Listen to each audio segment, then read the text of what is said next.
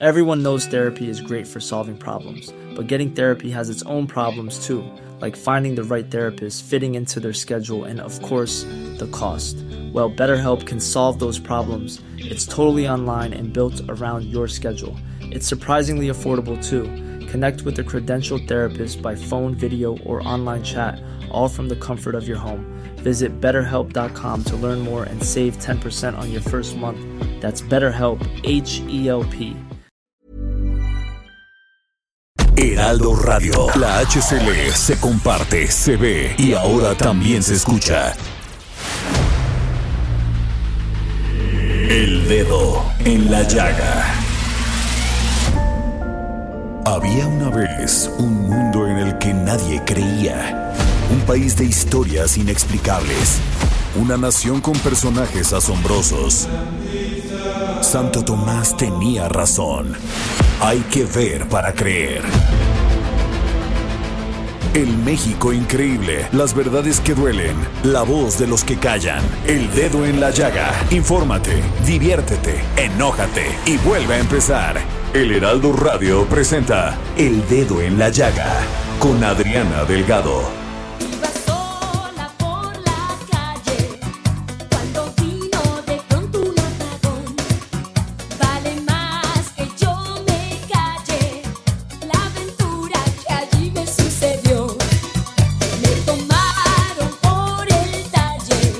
Buenas tardes, ¿cómo están? Ay, ay, ay, estamos empezando esta semana con este maravilloso lunes soleado 26 de octubre del 2020 y está usted escuchando El Apagón, jefa Merlos.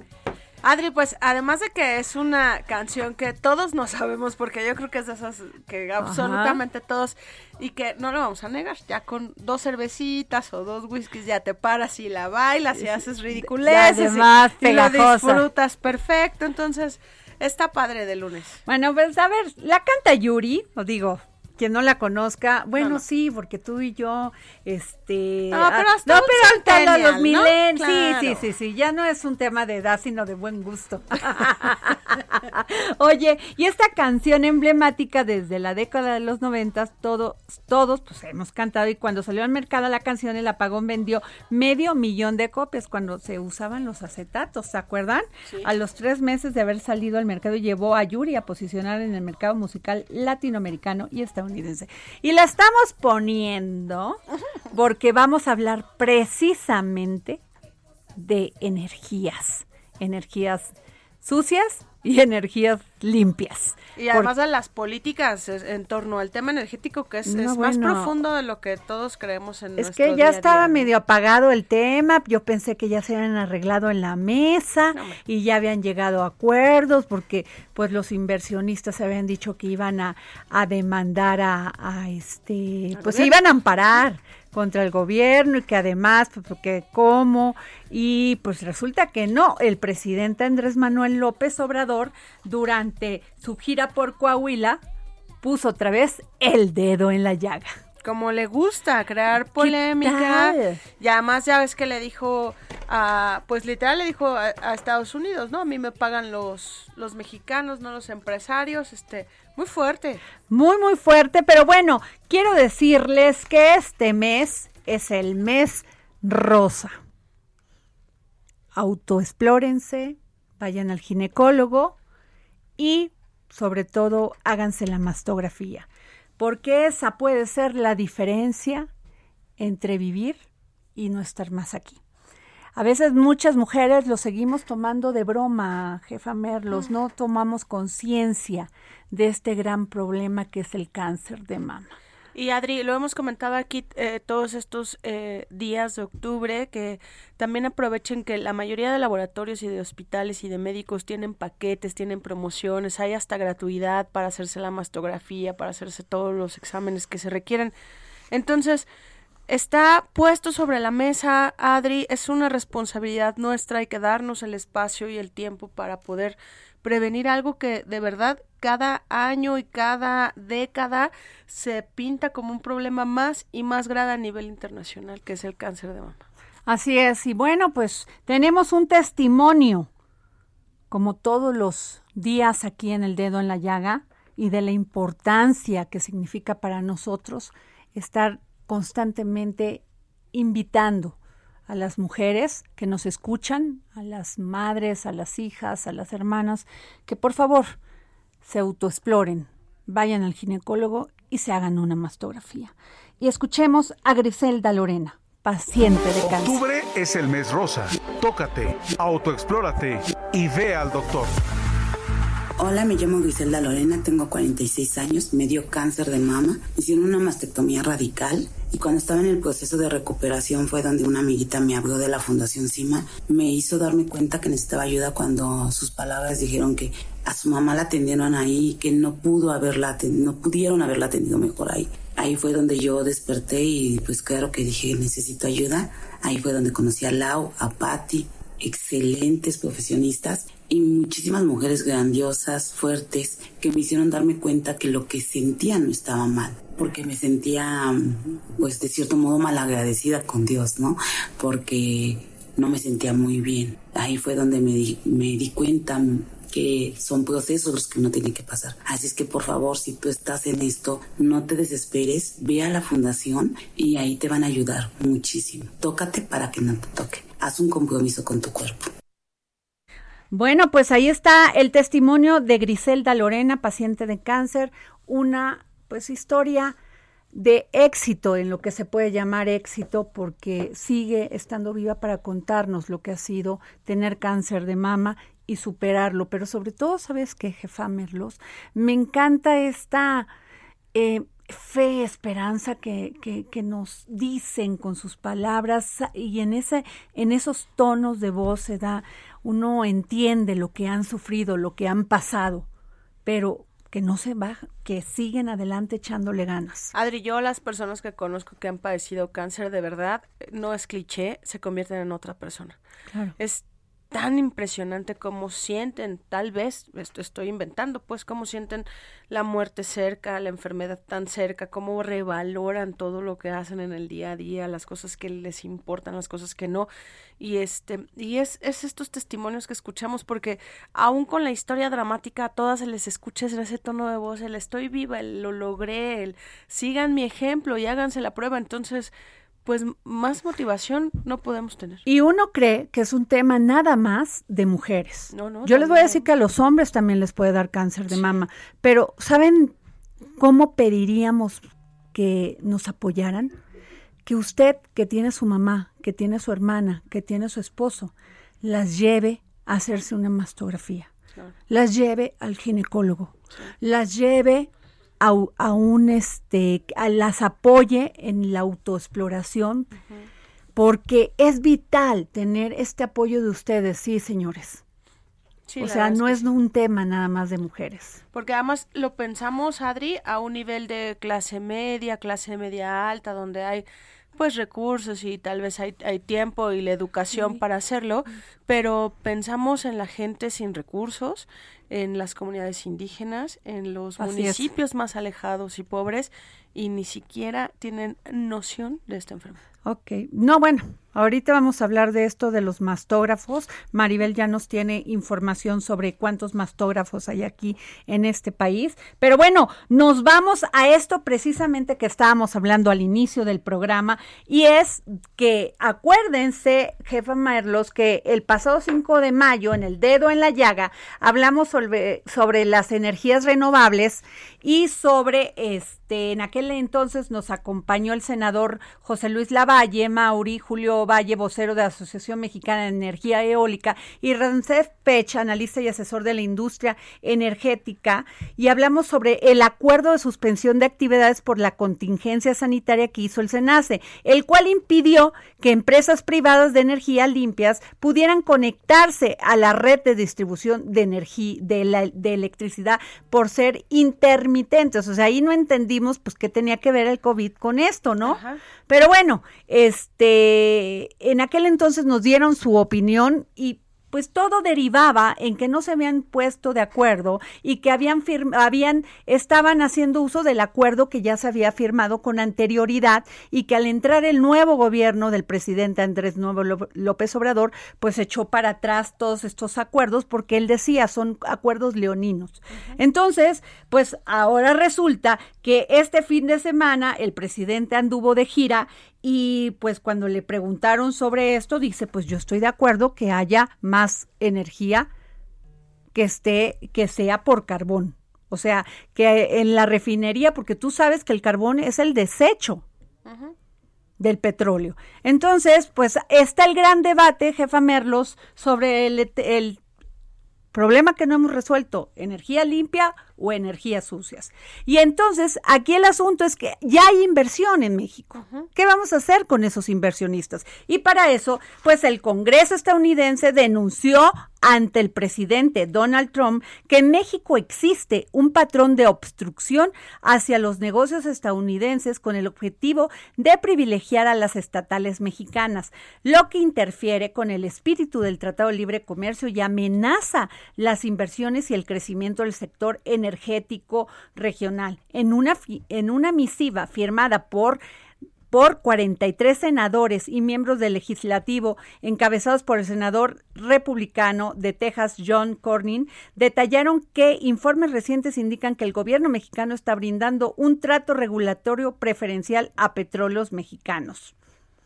Entonces, pues ya se abrió el debate. Y muy fuerte. O sea que ahí vienen amparos, porque según esto, pues ya les pues los están echando para atrás. Pues están acusando de violar el Tratado de Libre Comercio. Están acusando también al gobierno de deslealtad económica, de, de deslealtad en la negociación política, diciendo, a ver, ya sabemos que el presidente quiere ante todo salvar a Pemex y a CFE, aunque eso vaya en contra de las inversiones y de los proyectos que, Así es. Pero para eso tenemos en la línea al diputado Hernán Salinas, secretario de la Comisión de Energía en la Cámara de Diputados del PAN, y al diputado Diego del Bosque de Morena, secretario de la Comisión de Medio Ambiente, Sustentabilidad, Cambio Climático y Recursos Naturales.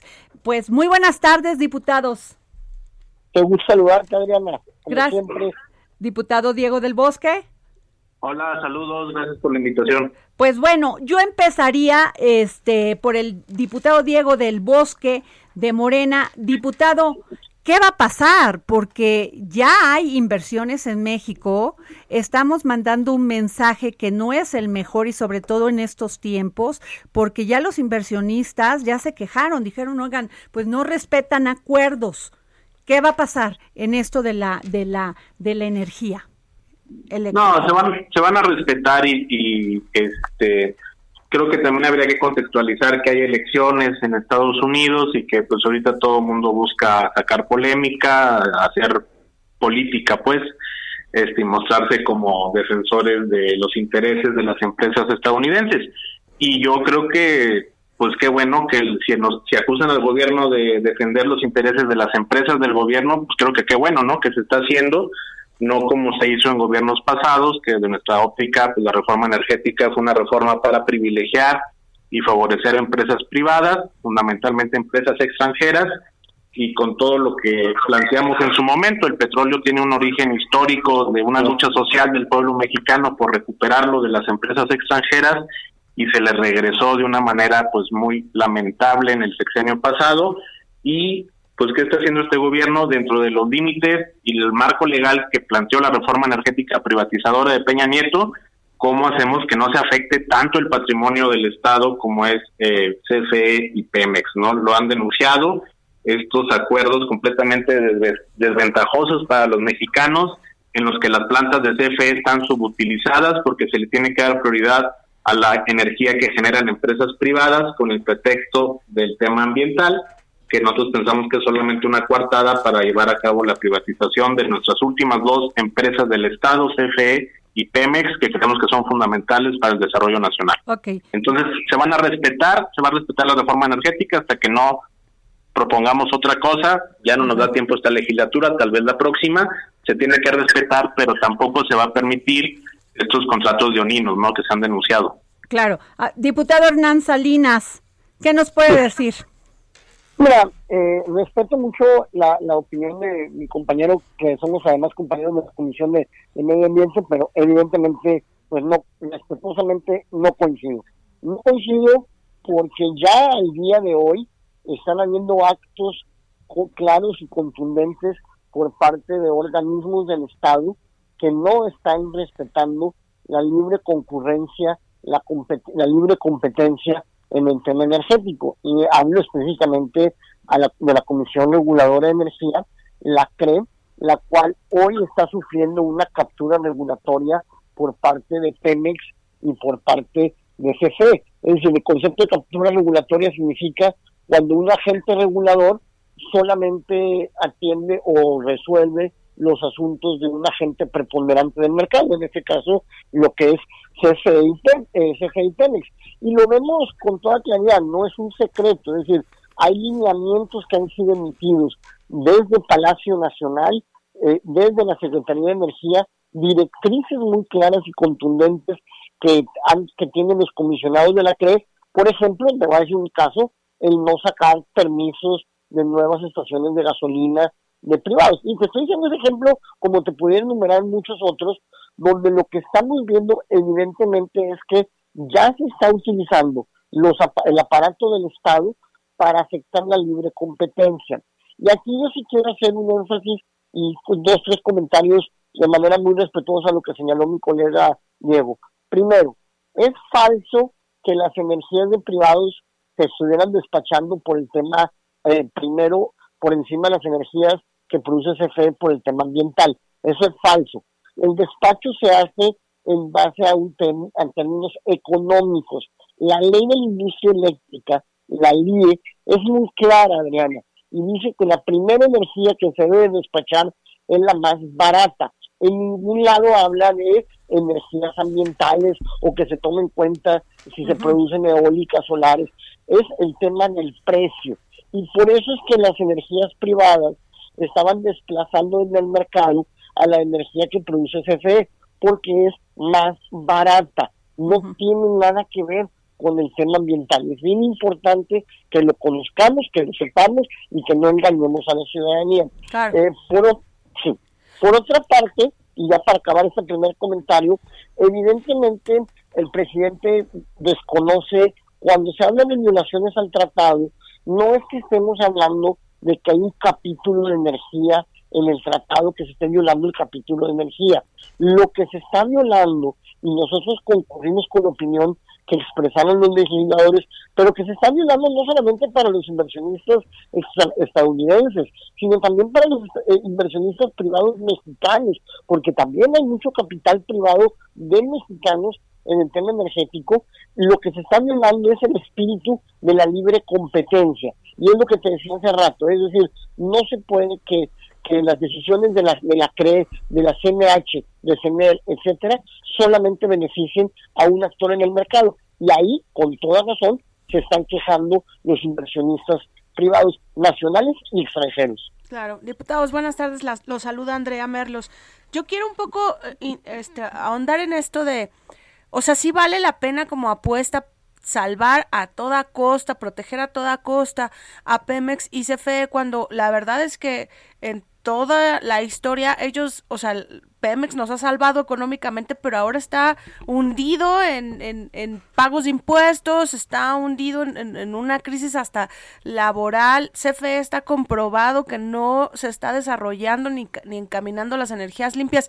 ¿Esto es técnico o político en el caso de Morena? ¿Cómo lo están viendo? Le daría, si quieren, al revés, la, la palabra al diputado Salinas del PAN. Mira, yo lo que creo y lo hemos manifestado, nosotros estamos a favor y lo hemos dicho de lo que cuando el presidente habla de que México debe tener soberanía y seguridad energética, claro que en concepto estamos a favor y lo hemos manifestado en todos los foros y en todos los espacios. Sin embargo, el tema es a qué costo y esa es la parte donde diferimos. Hoy el presidente y su gabinete de política energética consideran que debemos de garantizar la, la fortaleza y la solidez de estas de estas empresas a, a cua- a- a costos que pueden ser muy altos y que evidentemente hoy el país el país no tiene. Pero yo quiero hacer yo quiero hacer un énfasis. Nosotros cuando hablamos de fortalecer CFE y fortalecer Pemex, lo que nos gustaría es que el presidente nos planteara un plan de cómo van a ser más eficientes las dos empresas, cómo se van a, bajar costos de producción para que puedan ser competitivas. ¿Cómo podemos tener un Pemex que salga del atorón económico que tiene? Atorón que reconocemos no es de este sexenio. Y, te- y hablando con la verdad y de frente a los mexicanos, reconocemos que fue un tema que viene arrastrándose de años anteriores, pero que el presidente y su equipo de política energética no han presentado ningún plan que permita sacar a CFE y, y Pemex adelante. Yo concluyo nada más con una, esa parte. Yo lo que creo en el tema de CFE, y lo hemos manifestado, es que CFE debería de dedicarse o debería de darle preponderancia a donde tiene un monopolio natural. ¿A qué me refiero con esto? La generación y distribución. Hoy CFE tiene tendidos miles de kilómetros a lo largo y ancho de nuestro país de líneas de transmisión y distribución.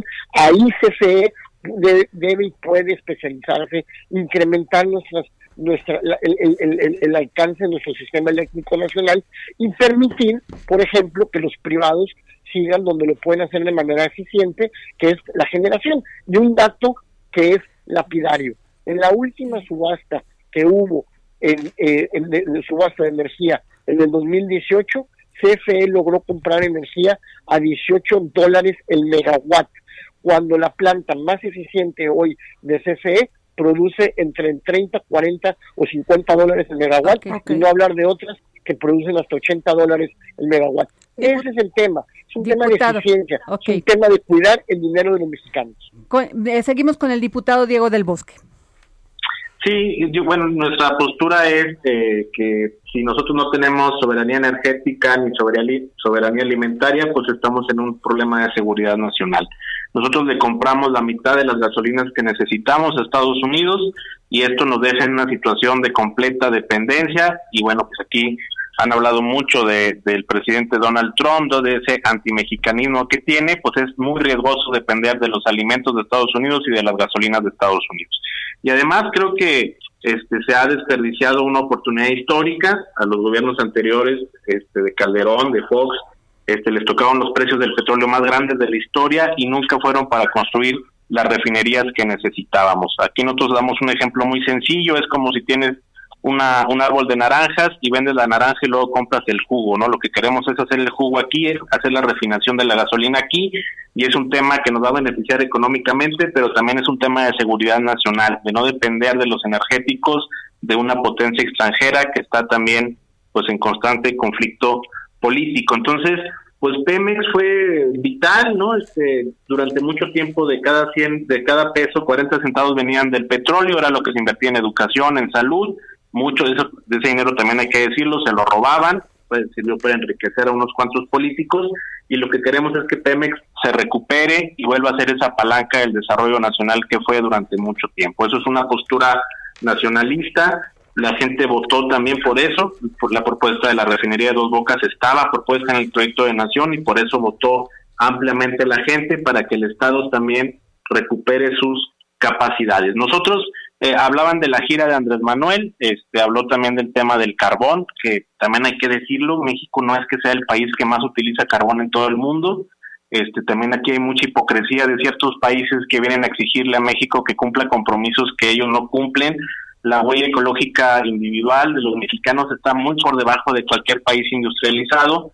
Entonces creo que tenemos que refrendar ese compromiso con el con el combate al cambio climático, con la crisis ambiental, pero contextualizando que en México tenemos 50 millones de personas en situación de pobreza y que necesitamos también hacer proyectos que vayan de la mano con un cuidado del medio ambiente, pero que también resuelvan problemáticas concretas. Digo, por eso por algo se llama esa zona de Coahuila la región carbonífera, porque el 85% de la economía depende del carbón. Hay que ver soluciones a largo plazo, pero por lo pronto no podemos dejar a la gente sin sus fuentes de empleo. Bueno, pues muchas gracias, diputado Hernán Salinas, eh, secretario de la Comisión de Energía en la Cámara de Diputados, y muchas gracias, diputado Diego del Bosque, secretario de la Comisión del Medio Ambiente, Sustentabilidad, Cambio Climático y Recursos Naturales en la Cámara de Diputados, por habernos dado su opinión sobre este tema. Gracias a los dos. Gracias, porque ya nos vamos a un corte y regresamos. Saludos, Hernán. Gracias. Un saludarlos, gracias, abrazo.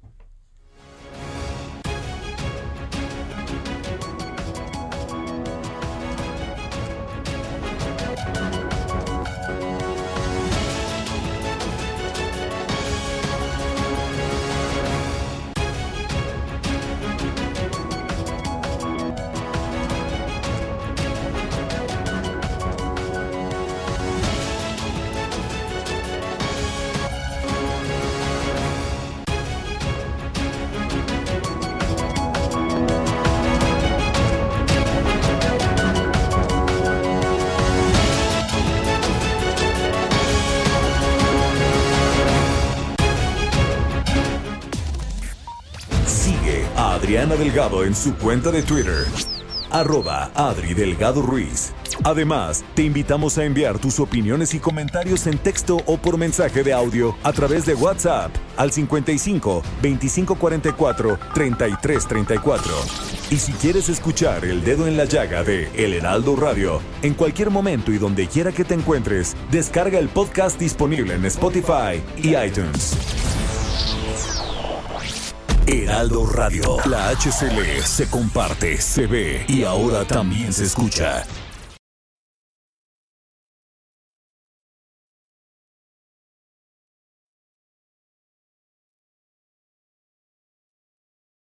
Heraldo Radio. La HCL se comparte, se ve y ahora también se escucha.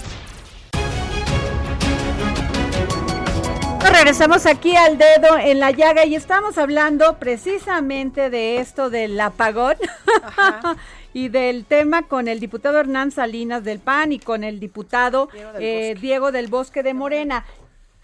¿Cómo ves, jefa Merlos? Híjole, Porque pues mira, ahorita está, acaba de terminar la comparecencia de la Secretaría de Energía de Rocío Nale en el Senado y pues sí rebotó el tema, Adri, porque o sea, es la carta, es el cuestionamiento a México Claro. sobre su política, pero también es el cuestionamiento a México sobre de verdad la, la fiabilidad con la que está negociando el tema internacional en materia de energía. Además, bueno, en Rocío le dijo, las energías renovables ni son tan baratas ni son la madre de la caridad.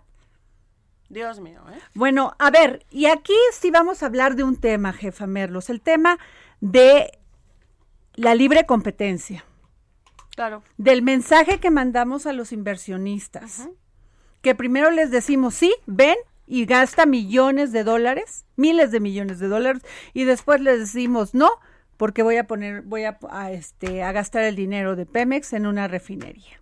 Y además, no solo es dinero, no solo es que sean la madre de la caridad en un tema económico, es, es, es un problema mundial, Adri, el calentamiento global, el tema energético a nivel internacional, la manera en la que nos estamos acabando la tierra, el mundo, este, ¿sabes? O sea, no es el tema de, ah, sí, síganle comprando la luz a CFE porque este, los paneles solares sirven o no sirven. Es más profundo que esa simpleza. Y, además me llama una atención porque, o sea, esto de que actualmente 50% de la energía que se consume en el país se cobra a precios elevados a empresas particulares y que de manera deliberada cerraron la operación de la CFE y PM derivando en una subutilización de sus plantas. A ver, perdón, mucha gente que tiene paneles solares hizo un contrato con esta empresa y eso, esa empresa a su vez la hizo con la CFE y se supone que el recibo llega mucho más barato. Claro. Hay quejas y quejas y quejas de consumidores diciendo no puedo pagar el recibo de luz. Es más, en esta, en estos tres o cuatro, que llevamos seis meses de pandemia, hay lugares que ni siquiera ya están cerrados y, Y les, sigue cobran. llevando y les sigue llegando el servicio de, elec- el, de la este de luz de la luz como si estuvieran prendidos. Yo sé de casos de restaurantes, de bares, que, que pagaban, no sé, 10 mil, 15 mil pesos cuando estaban abiertos y que ahora con la pandemia cerrados les sigue llegando el recibo de los 15 mil pesos. y, de que contamina, contaminan, por Dios. Pero ¿qué tal? Ah, todavía, perdón, hace como dos meses teníamos el registro de 500 mil cortes de luz que le habían hecho a la gente que no estaba pagando, en plena pandemia, con el desempleo, con todo. Entonces, tienes una olla de presión en torno a CFE muy fuerte que, que hasta se basa en que es una de las empresas peor calificadas a nivel internacional en, en el tema de de sus, em- de sus empleados. No generalizo, los respeto muchísimo, pero hay estadísticas que te dicen No, que y la para CFE sacar un contrato de la CFE en una zona rural se tardan años, años para dártelo. Y luego te voy a decir una cosa, y también como que no me huele esto, porque dice este que Iberdrola, pues, ¿qué tiene que ver en Iberdrola? Si cometieron corrupción, si, si, si hicieron actos de soborno, si querían monopolizar, ¿por qué no hay una denuncia contra Iber, Iber- Iber- Iberdrola, Iberdrola, perdón, ajá. y los esté y le cae el peso de la ley? Ay, Adri, perdóname, me da ¿Por risa porque yo siento que lo relacionan hasta con el tema de que nos conquistaron y O entonces sea, de veras no es un tema, porque Sí. si se llevó a la señora Kessel y la señora Kessel no estaba permitido que trabajara para una empresa extranjera, pues ahí están los, los, este, ahí está la ley, jefa claro. Merlo. Y todo ahí están, palabras. claro. O sea, lo que no me queda claro es por qué no permitir la libre competencia. ¿Por qué tenemos que usar, energías sucias? Seguir contaminando y pero sobre todo ¿por qué no podemos tener los mexicanos la capacidad de elección libre de decidir qué empresa queremos gastar en nuestro Bueno, recibo de luz? Adri, no te vayas tan lejos. Ahora que fue todo el tema de la ley de ingresos, recordarás que Hacienda retiró una propuesta al IEPS de gasolina Ajá. en la que pretendía ponerle como un tope al, al- a la baja del costo de la gasolina. Hazme favor, o sea, en marzo que todos estábamos emocionados porque la gasolina andaba en 16 pesos y Hacienda dice, no, no puede bajar tanto porque esos son este pérdidas para mí. Entonces, En- Entonces, No, o sea, si se supone que todo esto se está haciendo para abaratar el uso de esos Pues servicios, no. pues no, no. porque al final se vive de todo eso y el gobierno lo quitó y eso estuvo muy bien, pero quién sabe por dentro Yo qué creo que ahí, o sea, este, por ejemplo, este dato que acabo de decir sí me, sí me hace como ruido, eso de que el 50% y que es más cara y que es mejor el carbón. Híjole, a ver. Pero pues bueno, le pides la opinión a los priistas y no te pueden contestar el teléfono. Pues por así está nuestro Congreso, se supone que ahí tienen que estar viendo todo esto. Sí, es un vacío total. De veras, temas verdaderamente importantes. Y bueno, jefa Merlos, ¿qué onda? Pérdidas en empresas por COVID. Descifrado con Andrea Merlos. Oye, Adri, pues las malas noticias siguen y la verdad es que a mí esa es la primera que me duele. Tú lo sabes que cuando estamos en medios de comunicación de repente estar agobiando a la gente con malas noticias y con cifras Sí, qué tema, negativas. sí. Híjole, es que sí, les prometo a todos los que nos escuchan que sí duele. Pero al final uno va entendiendo que esta es la manera en la que pone sobre la mesa en blanco y negro la situación. Pues hay un reporte, Adri, que estamos eh, analizando y sacando en estos días en, en el Heraldo de México en su versión impresa, que dan cuenta que 88% de las empresas que están sobreviviendo a la pandemia, o sea, que todavía no han cerrado, ni que están en quiebra, ni nada, van a tener pérdidas de entre el 15 y el 25% de sus ingresos. claro. Y no es una cifra menor porque esto es principalmente en el impacto y en la pérdida que tienen precisamente por luz, por servicios y por nómina, porque el tema de la luz los está matando aunque tengan que abrir menos tiempo, porque el tema de la nómina es también, aunque tengan que, que, que te- que tener un horario restringido, pues claro que Claro, porque no pérdidas. le puedes decir así a una persona como, sí, oye, pues ya no, por la pandemia te voy a tener que despedir. O sea, o pagar, no, ver, o pagar menos o pagar proporcional pagar porque eso está que- fuera de la o norma legal. jubilarlo, o cómo. No, no puedes. Y entonces resulta que del expediente que tenemos, en- solo entre el 1 y el 5% de las empresas, que es lo menos que van a perder Adri, perderán 10% de sus ingresos. ¿Y sabes qué empresas son estas que son las más beneficiadas? Las tecnológicas. O sea, ahorita quienes les está yendo increíble por el home office, Claro, por todo lo que estamos claro. haciendo, son las, la- las que venden computadoras, todas las marcas de celulares y de, y de gadgets. Y lo estamos viendo, eh, nosotros hemos hecho el ejercicio de cada semana darle seguimiento, en este caso lo hacemos a un modelo de computadora y lo vemos, hay una semana en que cuesta 8 mil, a la otra semana cuesta 13 mil, a la otra semana cuesta 9 mil, a la otra semana cuesta 11 mil. Y tú lo has dicho en esta mesa todos los días. Y la Profeco dónde está, y la autoridad dónde está para regular todas estas cosas.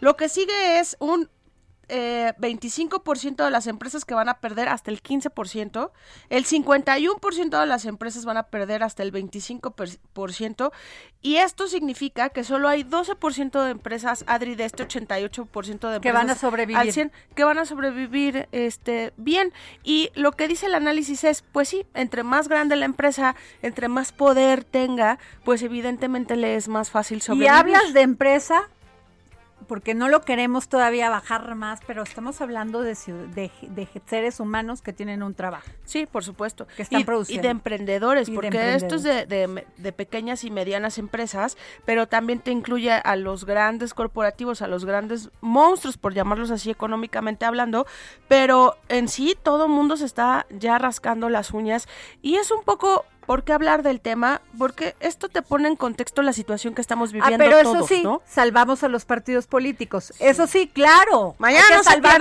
la hay que salvar de la Adriana democracia. Delgado, sí. ¿Qué tal? Eso para eso sí tenemos dinero. La tenemos danza de los miles de millones. 20 millones para No, que 20 Morena se pusiera de acuerdo. O sea, ¿dónde has visto que el el el, el un- Dinero, o sea, sí. que un partido lo, le tiene que pagar a quien se supone que lo regula le tiene que pagar 20 millones para que le organice cómo se pone al, o sea, cómo se ordena al interior. No, y eso es nada con respecto, por eso les digo, mañana lean a Adriana Delgado en, en, en el impreso, en Gracias, el Heraldo de. México, porque haces este análisis perfecto de esta dualidad de que hablamos, los políticos hablan de miles de millones de pesos, Adri, que van a cosas que de verdad a nosotros cada vez nos ofenden más y más en pandemia, y mientras tenemos estos datos de, de pequeños y medianos empresarios que tienen un restaurante, que, que, que emprendieron con algún negocio y que tienen pérdidas y que no están viendo un futuro inmediato.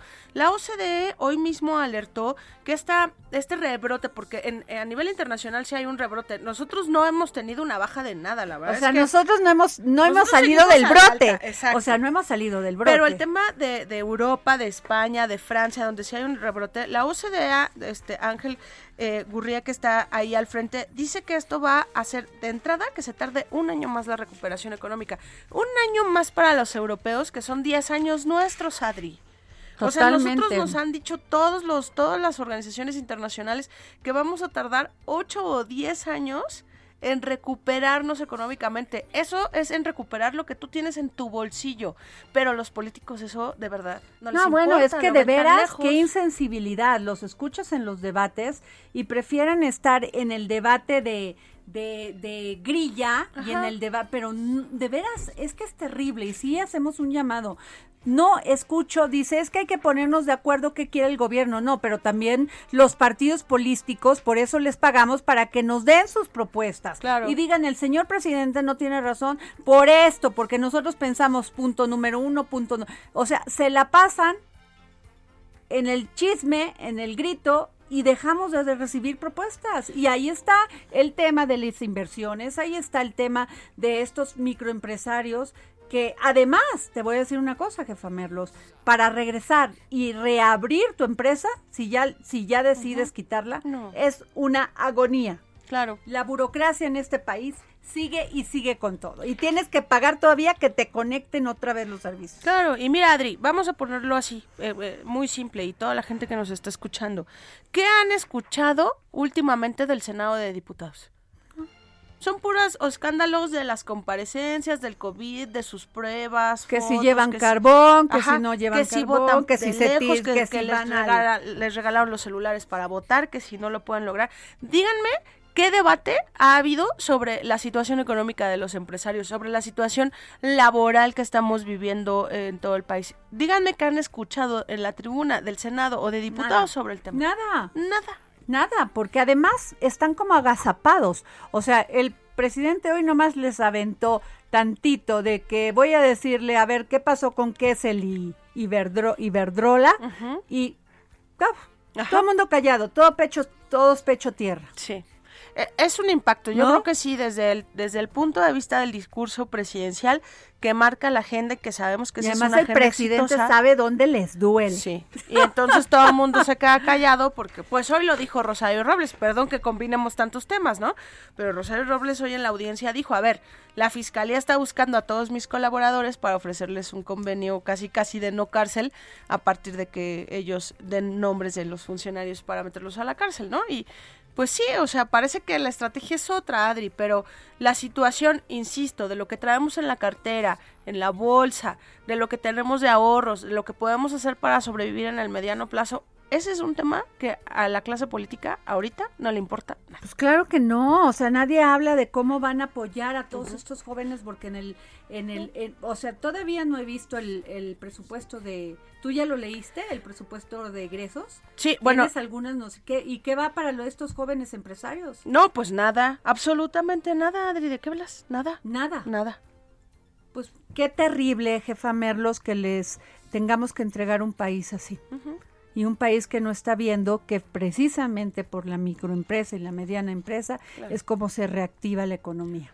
Sí, y que además parece otra vez, como lo hace siempre el gobierno, Adri, que todo recae en nosotros, porque tú y yo hemos platicado muchas veces de cómo estamos apoyando a los que están emprendiendo en Facebook, ¿no? De- De, cómo yo busco restaurancitos y de repente estoy cachando a quien vende plantitas eh, dentro de mis posibilidades. Pero la verdad es que cada vez ves más a gente que sin empleo está tratando de emprender como puede. Así es, y además cuántos este recuperamos ya empleos, ¿no? Según esto la última cifra, pero no son suficientes. No, o y sea, además- el daño de la pandemia que no es un tema del presidente Andrés No, Manuel no, López Obrador, no. es un tema de, de izquierdas ni derechas, es sen- sencillamente que nos llegó y nos llegó con un sistema de salud totalmente desvalijado. Sí. O sea, esa es la verdad. Y mira, hay que ver, la verdad es hasta ah, por curiosidad, ahorita que ya ven que los españoles regresaron a este toque de queda y protestaron y todo, porque los españoles tienen una norma laboral impresionante en torno a qué sí y qué no con el COVID. Y por eso están vueltos locos, porque ellos dicen, tu empresa cierra, yo te voy a dar recursos en tanto esté cerrado. Son muy pocos, sí, pero te voy a dar. Dime aquí quién ha recibido un No, solo nadie, centavo no, bueno, en? Estados Unidos Trump sí les dio apoyos, Sí. ¿eh? Apoyos para pagar la luz, para pagar el agua, Las a los- rentas las rentas, a los micro, a los, a las pequeñas empresas. Aquí nada, o sea, ya vimos, o sea, fíjate nada más qué terrible, porque una generación de jóvenes emprendedores, mujeres, hombres, ahí están viendo, ¿eh? O no tan jóvenes, no importa, tú puedes ser emprendedora a cualquier edad, ¿no? Pero qué terrible decirles, este país no te va a dar oportunidades. Y a eso le sumas que la estrategia de salud en torno al COVID es tan mala o es tan vacía o es tan, tan equívoca, no sé cómo llamarle, que tampoco sabes cuándo va a acabar esto, porque como decíamos, esto sigue al alza. O sea, sí. tenemos ocho meses, Adri, sin bajar ni un día. Ayer dieron un subregistro de 50 mil personas de fallecimientos que estarían vinculados a COVID y a las neumonías Ne- neumonías, atípicas. es que ahí lo ahí lo taparon todo con el tema Ajá. de neumonías. Entonces atípicas. llevaríamos 139 mil muertos Madre ya. santa. Madre, ¿de qué se habla? Y cada vez escuchamos más este infectados, contagiados cerca, entonces tampoco tenemos claridad sobre si esto sí se va a arreglar en diciembre, enero, en el 2021, en el 2022. Pues hasta que Un hasta joven que aparezca ¿qué va a la, la vacuna. Yo no me imagino de verdad en un escritorio a, a unos jóvenes socios que digan, ¿qué hacemos? ¿Para cuándo apostamos? ¿Qué negociamos con nuestro rentero? ¿No? Nada. ¿No?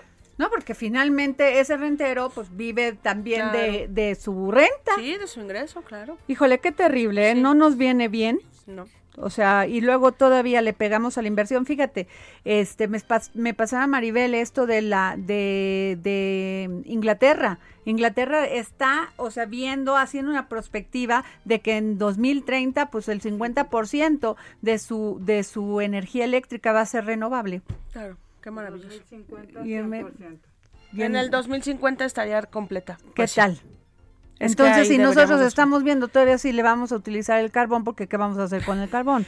Bueno, el tema es bastante de debate, Sí. o sea, el presidente lo puso en la mesa y pues bueno, pues a veces pues sí toca debatir en esos temas, ¿no? Y bueno, nos vamos, jefa Merlos, Sí, con con el maestro José Luis Camacho y luego nos vamos con Bernardo Noval. Rumbo a las elecciones. Handicap 2021 con José Luis Camacho. ¿Estás? José Luis, Sí, buenas tardes. nos vamos contigo para que nos digas que hoy nos toca Campeche en el Handicap 2021. Así es, mi querida Adriana, buenas tardes a Buenas todos. tardes. Buenas tardes al auditorio. Pues sí, eh, precisamente Campeche, que es la única entidad de la República que se mantiene en semáforo verde en estas condiciones tan críticas del llamado rebrote de la pandemia, que no sé por qué llaman rebrote si en realidad nunca se ha quitado. Bueno, pues en Campeche, Adriana, eh, las eh, preferencias electorales sin duda vuelven a, a favorecer a Morena. Ajá. Según eh, la encuestadora México Elige, Morena tendría un 35% de intención eh, de voto. ¿Cómo? Pero si es la tierra del presidente del Comité Ejecutivo Nacional del PRI, Alito Moreno. Fíjate, yo siento que no le va a ir a, a More- a Mo- al PRI como le fue en Hidalgo y como le fue en Coahuila en las recientes elecciones. De tal manera que Morena 35, PAN 18 y PRI 16% de posibilidades. Los candidatos, Adriana, eh, que se manejan de Morena son, como se ha venido comentando, la actual eh, A ver, vámonos rápido, José Luis, porque tenemos poco Laida tiempo. A ver, Sansores. em, de Morena, Laida Sansores. segundo Renato Sales Heredia Ajá. y tercero la senadora Rocío Adriana Antuñano. Eso por Morena. Por Morena. El PAN, el alcalde de la capital, Eliseo Fernández Montofar, el alcalde Carmelita, que piensa en reelegirse, pero también aspira a la candidatura, Pablo Gutiérrez, y Jorge Alberto Neuhausen, que es de un grato recuerdo también para los carmelitas, porque era una gente muy cercana al fallecido Juan Camilo Murillo. Mientras que el PRI tiene como candidatos a Cristian Bello, a Jorge Chanona y a Oscar Román Rosas González. ¿Y cuál sería, cuál sería el candidato de Alito Moreno? Si, digo, suponiendo, ¿verdad? Suponiendo yo creo que sería Cristian Bello el candidato de Alito Moreno. Ah, mira. Oye, ¿Qué ¿y? ¿y por qué crees que el gobierno, por qué crees que no va a seguir reteniendo el, el PRI la gobernatura? Pues mira, siento que gran parte de la estructura priista del estado de Campeche se ha estado dispersando a partir de que eh, el PRI dejó de ser una fuerza mayoritaria en municipios como la capital y como Isla del Carmen. Eh, De ahí tú ves eh, pues una desbandada ya de años de priistas e hija- eh, descendientes de priistas como son Laira Sansores, su papá fue gobernador, como es Renato Sales Heredia, también hijo de otro distinguido priista que fue Renato Sales Ok. Vázquez Y- y esa situación pues ha mm, le ha pegado muy fuerte a la estructura priista en el estado de Campeche y por eso yo siento que esta estimación, esta encuesta telefónica que, que se ha hecho, pues nos da un panorama poco alentador para el PRI, no será lo Muy mismo bien. que en Hidalgo y no será lo mismo que en Coahuila. Pues muchas gracias, querido José Luis Camacho. Ahí que ahí nos hoy nos tocó Campeche aquí en el Handicap 2021 y nos vamos con Bernardo Noval Berni muy rápido porque ya se acabó nuestro programa, pero no queremos sin- irnos sin escucharte. El arte en los ojos de Bernardo Noval. Berni, querido, a toda atención. Adriana, muchísimas gracias. Muy rápido, la columna de hoy la dedicamos a un gran artista que en paz descanse, que es el venezolano Carlos Cruz. Un gran maestro del color, Adriana. Tú conoces su obra muy bien y sobre todo de las formas. uno de los primeros artistas que empezó a visualmente entender la concepción del movimiento en una obra combinada con el color y por supuesto crear una experiencia en el espectador. Un win-win, tú ganas viendo mi obra, pero yo gano disfrutando tu experiencia. Entonces hoy hablamos de él, de su trayectoria y cómo se fue consolidando con los años, Adrián. Qué padre, Bernie, porque además es él, él es guatemalteco, ¿no? Bernie, sí, Venezolano. venezolano, perdón, venezolano, no sé por qué traigo lo de guatemalteco, sí, venezolano, y que en 1954 inicia indagaciones sobre la transformación del mecanismo tradicional del mensaje artístico. Exactamente, y fue como le dio a esta nueva generación, así como sucedió en México con Felguere, con la ruptura aproximadamente en esos años, así pasaba en el mundo. Hi- Hicimos un giro a creer en el color, en la geometría y por supuesto en la experiencia de disfrutar una obra como las miles de que hemos visto en el mundo de Carlos Cruz. Pues qué maravilla, jefa Merlos, algo que comentar ya para irnos.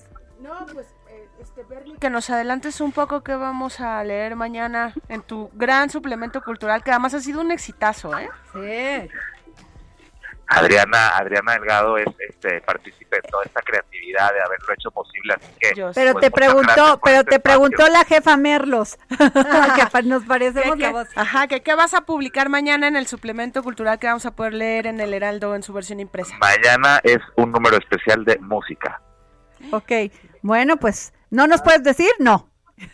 Sí, claro, mañana vamos a hablar, bueno, realmente todos los, los, los artículos están inspirados en la música mexicana y los años Wow. que han pasado desde los compositores hasta el día de hoy. Muy bien. Pues bueno, nos vemos mañana y te leeremos, mi querido Bernie. Adiós, Gracias, Bernie. hasta luego.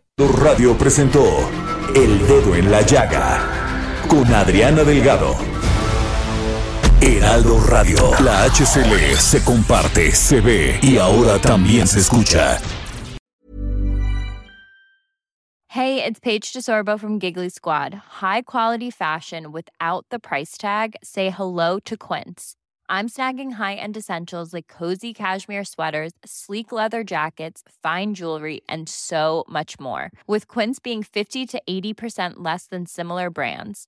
And they partner with factories that prioritize safe, ethical, and responsible manufacturing. I love that. Luxury quality within reach. Go to quince.com slash style to get free shipping and 365 day returns on your next order.